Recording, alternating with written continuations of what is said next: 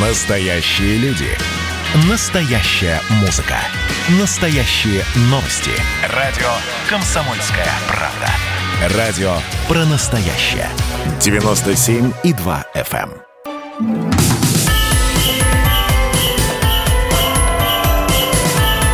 С Новым годом, страна!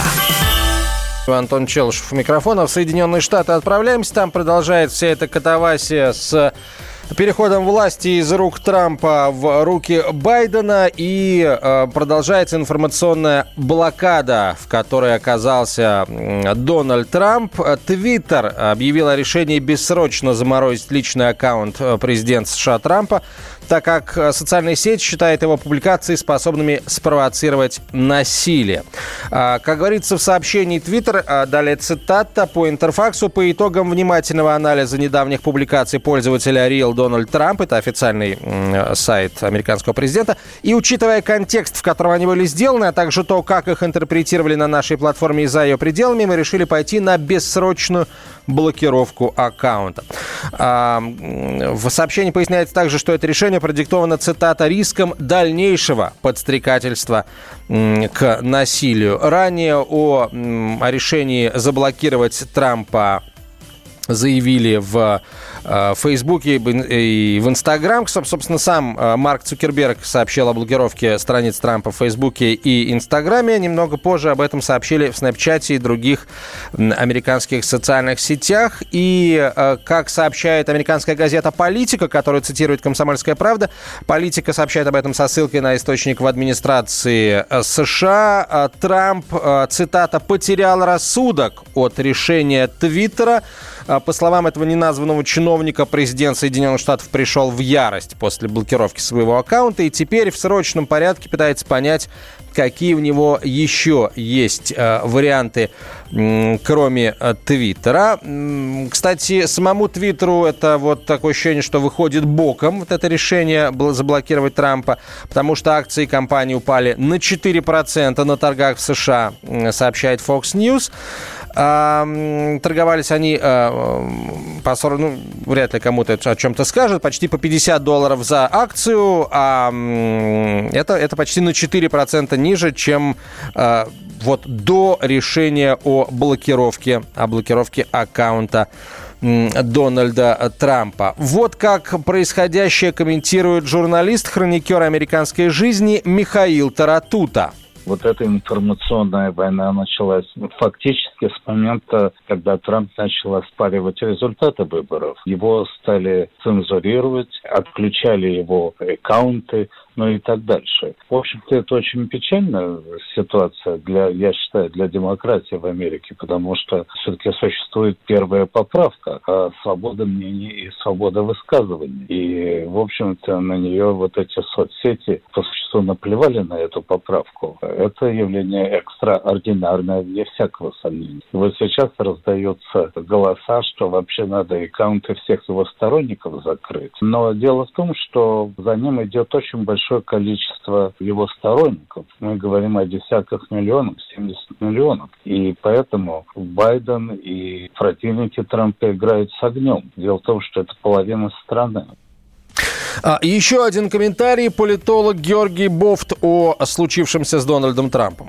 Твиттер и Фейсбук давно не скрывают своей неприязни к правым республиканцам и, в частности, к Трампу. У него уже были конфликты и с Твиттером, поэтому в данном случае это пример того, как частная социальная сеть осуществляет цензуру по политическим признакам. Часть общества поддержит, а часть общества, наверное, не поддержит, как и всякую цензуру. Часть людей поддерживают э, всегда цензуру, говорит, нечего этим оппонентам выступать. Это не только в Америке происходит, во всех странах мира. Тут тоже ничего нового. У аккаунта Трампа было 50 миллионов подписчиков. Наверное, они будут недовольны.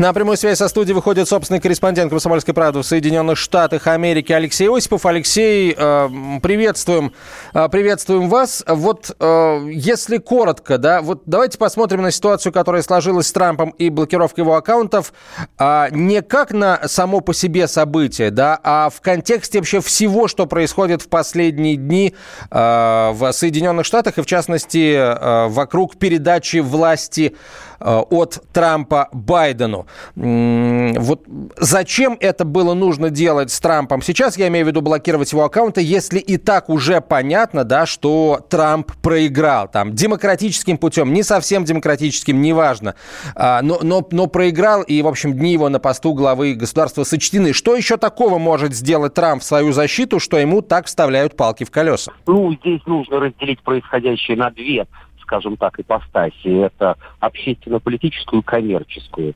Если говорить об общественно-политической, то у Трампа, пусть еще и несколько дней, сохраняются и реальные рычаги управления страной, ну и даже миром в определенной степени через ядерный э, чемоданчик. Поэтому наворотить, что называется, он может многое. Одним ли словом или целым предложением. Этого, разумеется, опасаются и соцсети, и его противники в лице Демократической партии, и э, американцы как таковые. Но есть еще и коммерческая составляющая, о которой почему-то никто не говорит. Твиттер, Фейсбук все это частные компании, и они, их акции торгуются на бирже сразу после того, как Твиттер заблокировал э, Трампа на всю оставшуюся жизнь, акции этой корпорации, этого гиганта упали на рекордные 4%. Это очень много. И, э, конечно же, 50 миллионов подписчиков Трампа – это еще и 50 миллионов потенциальных потребителей рекламы. Э, ну, конкурентов э, у аккаунта Трампа в Твиттере практически нет. Поэтому я лично, вот, например, допускаю еще и э, определенного рода послабление со стороны Твиттера, который так или иначе, частично или полностью, не желая терять ни доходы, ни капитализацию, аккаунт разблокируют и все нормализуется. Но это не отменяет той остроты событий, той поляризации, Э, с которой столкнулось вот именно в эти дни американское общество. Учитывая то, что сейчас вокруг Трампа происходит, какой видится его судьба после э, передачи президентских полномочий Байдену? Оставит его в покое? А понятно, что об этом ну, рано говорить, но тем не менее давайте попробуем. Оставит его в покое или продолжит его, в общем, травить э, и, в общем, гнать на флажки, а там охотники с ружьями? Трампа нельзя отделять от республиканской партии, несмотря на то, что он является там не вернее, не является давним и видным партийным функционером. Трамп просто вот оседлал республиканскую партию для того, чтобы въехать на э, белом коне в Белый же дом. Э, конечно же, демократы не упустят возможность уколоть своих давних, вечных политических соперников. Э, Трамп просто будет удобной мишенью. Конечно же, его будут э, пытаться судить, привлекать э, к разного рода ответственности. Каждый раз э, еще и обобщая, скажем так, вину э, на всю республиканскую партию, исключительно вот э, предвыборными иными политическими целями. В конце концов, выборы разных уровней в Америке происходят и мэров, э, городов, э, губернаторов штата, и э, президента страны э, через четыре года сравнительно регулярно, так что Трампа не оставит однозначно. Спасибо большое, Алексей. Алексей Осипов был на прямой связи со студией, собственный корреспондент «Комсомольской правды» в Соединенных Штатах Америки. И вот еще об одной истории хотелось бы в двух словах рассказать. А, я напомню, что после штурма а, Капитолия появилась новость о том, что одной из задержанных а, в результате этого штурма понадобился переводчик с русского языка. И, конечно, тут же пошли разговоры о том, что ага, рука Москвы. В общем, понятно, кто это все устроил. Так вот, оказалось, что той самой даме, той самой задержанной, которой э, понадобился переводчик с русского языка. В общем, ею оказалась 28-летняя э, Кристина Малимон, которая переехала в Соединенные Штаты из Молдовы. К России никакого отношения девушка не имеет. Оказалось, что она э, живет в штате Орегон и, более того, является заместителем председателя Союза молодых республиканцев американского штата Орегона. А в целом, в общем, ничего особенного в том смысле, что э, вот активно в интернете, 25 тысяч подписчиков в Инстаграме, и считает, что, в общем, Трамп был лишен власти в результате заговора. С Новым годом, страна!